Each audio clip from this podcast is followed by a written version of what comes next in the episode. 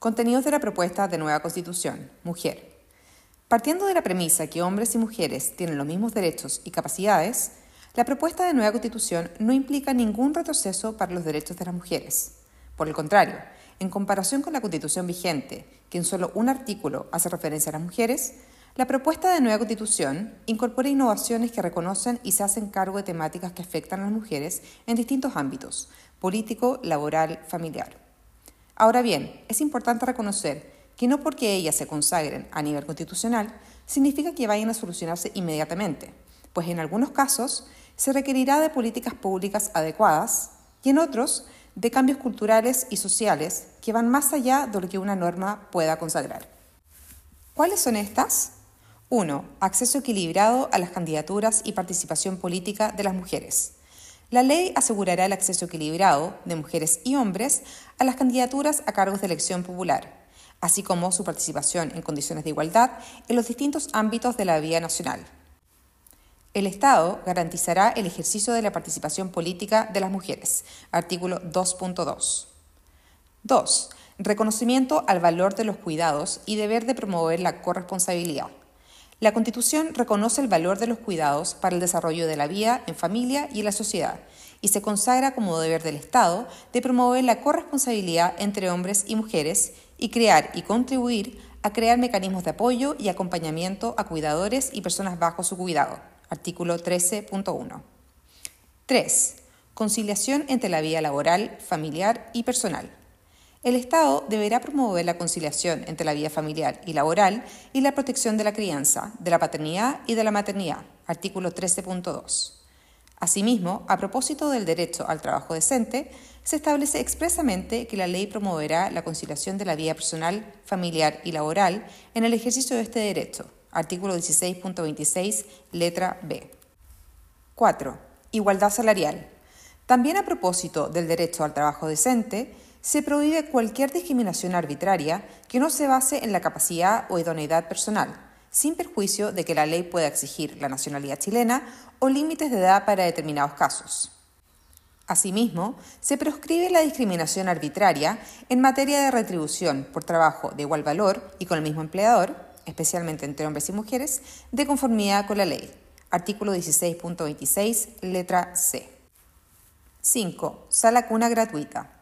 En el derecho a la educación se consagra que es deber del Estado promover la educación parvularia, para lo que financiará y coordinará un sistema gratuito a partir del nivel sala cuna menor, destinado a asegurar el acceso a este y sus niveles superiores. Artículo 16.23, letra D. 6. Continuidad en el servicio educativo. El Estado deberá garantizar la continuidad del servicio educativo en sus establecimientos educacionales. Artículo 16.24, letra F. Claramente esta norma tiene un impacto positivo en las mujeres, en quienes recae en mayor medida el cuidado de los niños. 7. Equilibrio de género al interior de los partidos políticos. La ley deberá contemplar mecanismos para asegurar una participación equilibrada entre mujeres y hombres en la integración de sus órganos colegiados. Artículo 44.3. 8. Paridad de salida transitoria. Dentro del año siguiente a la entrada en vigencia de esta Constitución, será ingresado al Congreso Nacional, por mensaje o moción, un proyecto de ley electoral que deberá disponer un mecanismo para su integración que corrija la distribución y asignación preliminar de escaños en elecciones de diputados y senadores cuando algún sexo supere el 60% de los electos en los respectivos actos. Este mecanismo operará solo en las dos primeras elecciones parlamentarias tras entrar en vigencia la ley electoral referida. No hay retroceso en el aborto en tres causales.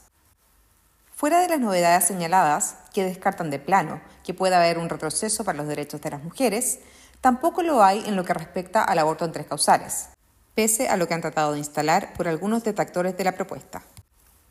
La inclusión de la frase la ley protege la vida de quien está por nacer en el derecho de la vida, así como el cambio de del que de la constitución vigente por el quien que plantea la propuesta, no implica que se prohíba del todo el aborto, pues como bien explica Carlos Peña, el aborto que es legal en Chile no niega la humanidad al naciturus, solo omite coaccionar la mujer en la ejecución de un deber que no es exigible.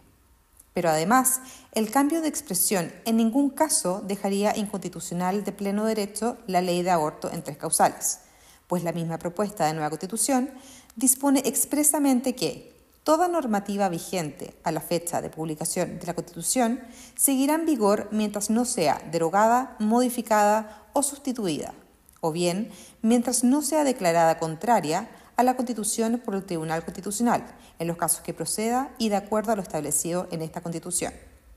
Sobre el último punto, el Tribunal Constitucional requerirá un quórum de tres cuartos de sus integrantes para resolver sobre la inconstitucionalidad de un precepto legal declarado previamente como inaplicable.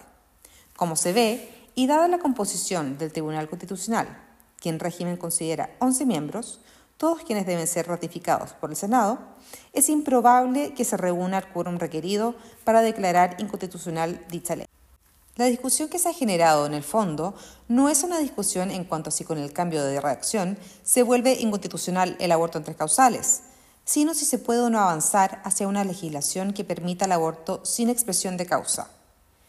Tanto el texto rechazado de la convención pasada como en el texto del anteproyecto elaborado por la comisión experta en la primera etapa de este proceso constitucional, primó la posición que buscaba remover de la Constitución cualquier norma que pudiera dificultar en el futuro avanzar en una legislación que permita el aborto en cualquier circunstancia.